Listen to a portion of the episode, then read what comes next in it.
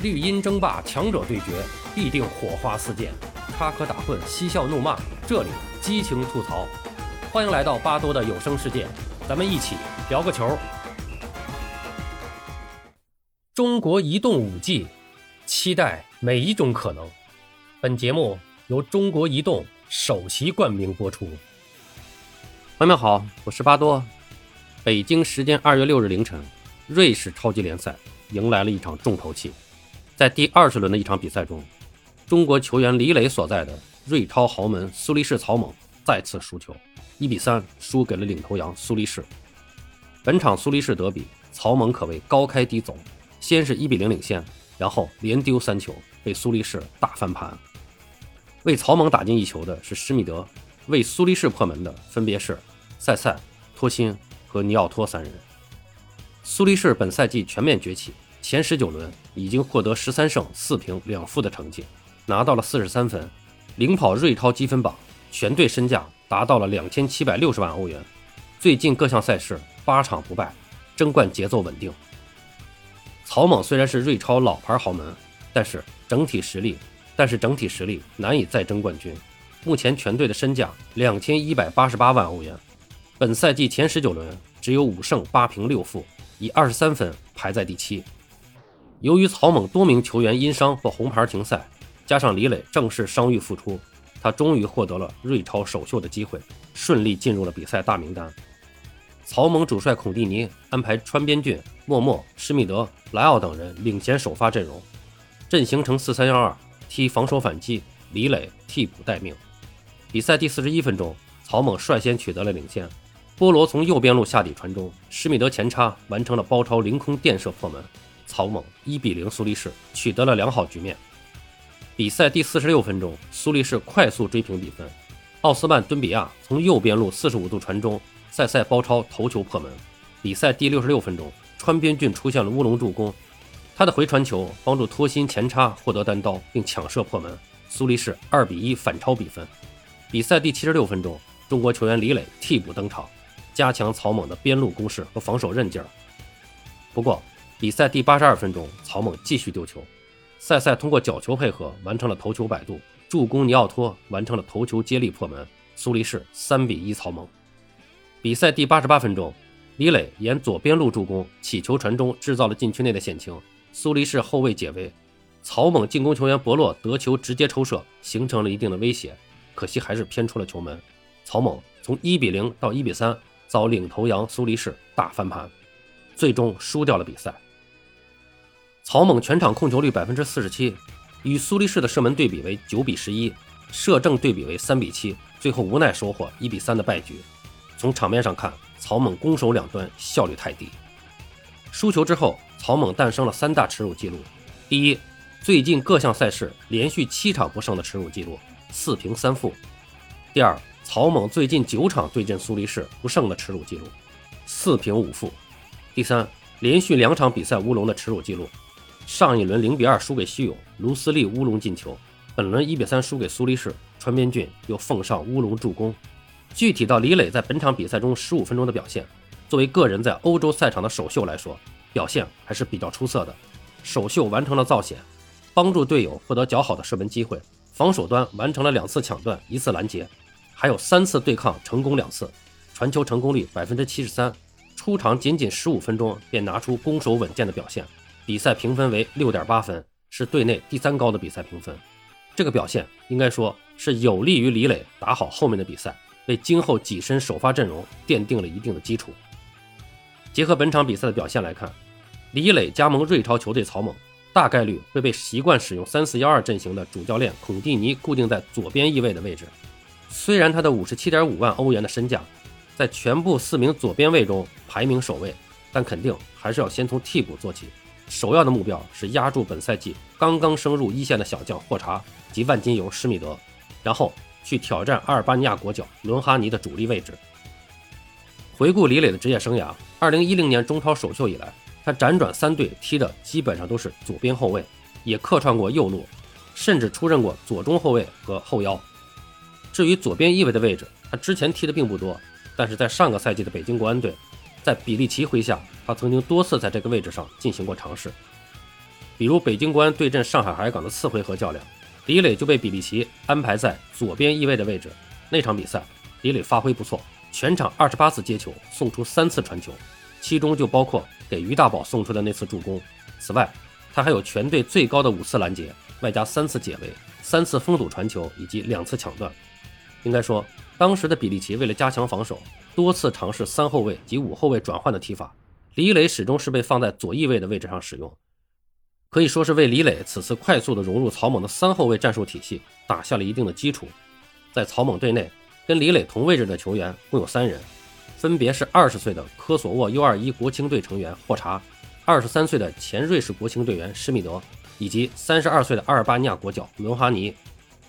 从曹猛本赛季前半程出场的情况来看，霍查得到的出场时间最少。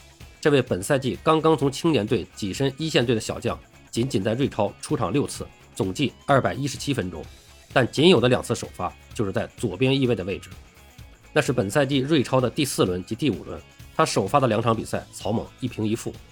这位小将展示出一定的潜质，在草蜢队本赛季得到一线队征召过的所有 U20 球员当中，霍查的出场时间排在第二，仅次于有八球进账的塞内加尔边锋塞内。在足球经理游戏中，霍查满值的设定跟目前的李磊难分伯仲，但其现阶段的综合实力还是在李磊之下。李磊加盟之后，首先要在竞争中压倒这位小兄弟。三名能够胜任左边翼位的球员当中，施密德在前十八轮瑞超中得到的出场时间最多，达到了一千一百七十九分钟，排在全队第七位。但是我们发现，施密德首发的十二场比赛中，只有五场踢的是左边翼位，一场踢左边后卫，五场踢右边翼位，还有一场出任中前卫。因此，拥有万金油属性的他。或许不会成为李磊跻身首发的最大绊脚石。施密德出自瑞士豪门巴塞尔青训，早在2016-17赛季就完成了瑞超首秀。到目前为止，拥有32场瑞士超级联赛和83场瑞士甲级联赛的经验，几乎能够胜任中后场所有位置的他，也具备一定的进球能力。上赛季在瑞士甲级联赛，他就贡献了三个进球。曹猛左边翼位的第一主力是老将伦哈尼，他除了四至六轮因为脚裸受伤没有出战。其他的十五轮均披挂登场，其中九次首发。因此，李磊若能首先站稳左边翼位第一替补的角色，主要冲击的就将是伦哈尼。伦哈尼跟曹猛的合同到二零二四年才会到期。上赛季加盟曹猛后，他联赛出场三十二次，是球队重回顶级联赛的重要功臣。伦哈尼是左路通吃型球员，他同时能够胜任前锋及影锋的位置。巅峰时期的他，随雷恩及南特征战过法甲比赛。加盟草蜢前的两个赛季，他在瑞超另外一支球队西昂有过连续两个赛季联赛进球达到六个的数据，而且连续两个赛季参与进球数量上双。这位老将屡屡能够凭借左路突破的传中以及精准的定位球为队友制造杀机。虽然目前草蜢仅仅排在联赛的第七位，但草蜢进球数据却位居第五。该队主帅孔蒂尼是讲求进攻的教头。而三四幺二阵型也特别要求左边翼位能拥有较强的传中能力，而这一点从之前在国内联赛中的表现看，李磊是具备比较强的传中能力的。上赛季中超场均送出三点九次传中，在北京国安队内是排第一。不过，李磊的传球准度需要提高，在本赛季的传球命中率仅为百分之七十三点五，排在国安全队倒数第五。最近六个赛季中，李磊总共在中超联赛送出十一次助攻。登陆瑞超之后，进攻中的精准传球或许是他必须重点加强的一项技术。在草蜢的战术体系中，两侧的传球恰恰是关键中的关键。伦哈尼及施密德分别送出五次及四次助攻，在队内助攻榜上均跻身前三。尤其是瑞超一百五十五场制造三十九球的伦哈尼，恐怕是李磊短时间内最大的竞争对手。此外，职业生涯首度海外征战的李磊，一定要尽快通过语言关。并且全身心地投入当地的生活乃至文化氛围中去，跟队友打成一片，是第一时间融入新集体的一大关键。从年龄结构看，队内四个左边翼位人选：三十二岁的伦哈尼，二十九岁的李磊，施密德二十三岁，霍查二十岁。以我们传统观念，李磊的年龄无疑是最适合、最当打的年龄，而二十三岁和二十岁年龄显得太小了，三十二岁又显得太大了。不过客观地说，在欧洲足坛，二十三岁已经是一个成熟球员的年龄了。优秀的球员都是在二十岁左右冒尖儿，二十三岁左右就基本进入成熟期了。有实力的就能够占据主力了。人家可不用什么 U 二三政策来保证出场。而三十二岁对于一个欧洲战场的老将来说，也还并不算老。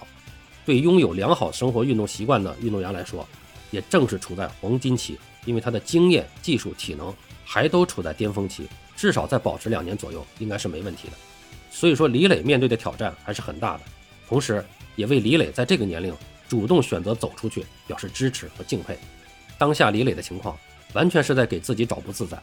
二十九岁的年龄当打国脚，在国内完全可以轻松的拿着高高的顶薪，在队内除了伤病几乎没有任何竞争压力。在这种情况下，他放弃当下拥有的一切，去一个欧洲二三流的联赛降薪降待遇去重新打拼，可以说是无名无利。甚至还有可能影响自己多年积累下的小小声望。当年张稀哲走出去未能获得成功而回，至今仍为众多媒体和球迷诟病。其实，在当下中国足球持续走低的状态下，每个勇于挑战自我走出去的人都应该得到我们的支持和尊重。无论是张稀哲未获出场机会，还是吴磊连续无法首发，还是李磊挣扎于欧洲三流联赛，都是中国足球的勇士，都是中国足球的星星之火。也许他们本人不可能再给所谓国足带来什么帮助，但他们留洋的尝试将为后来人留下宝贵的财富。令人欣喜的是，后来人已经有了。郭田雨已经正式在葡超球队维泽拉一线队注册，理论上具备了出战比赛的资格。或许郭田雨的留洋首秀也已经不远了。我们期待着更多的年轻人能走上留洋之路。只有当我们有一批人活跃在欧洲战场，作为中国足球一部分的国家队，才会迎来质的飞跃。好了，今天就说这么多，感谢您的收听。你有什么想和巴多交流的，咱们评论区见。本节目由喜马拉雅出品，欢迎收听、订阅、评论、转发。巴多聊个球，我们下期再见。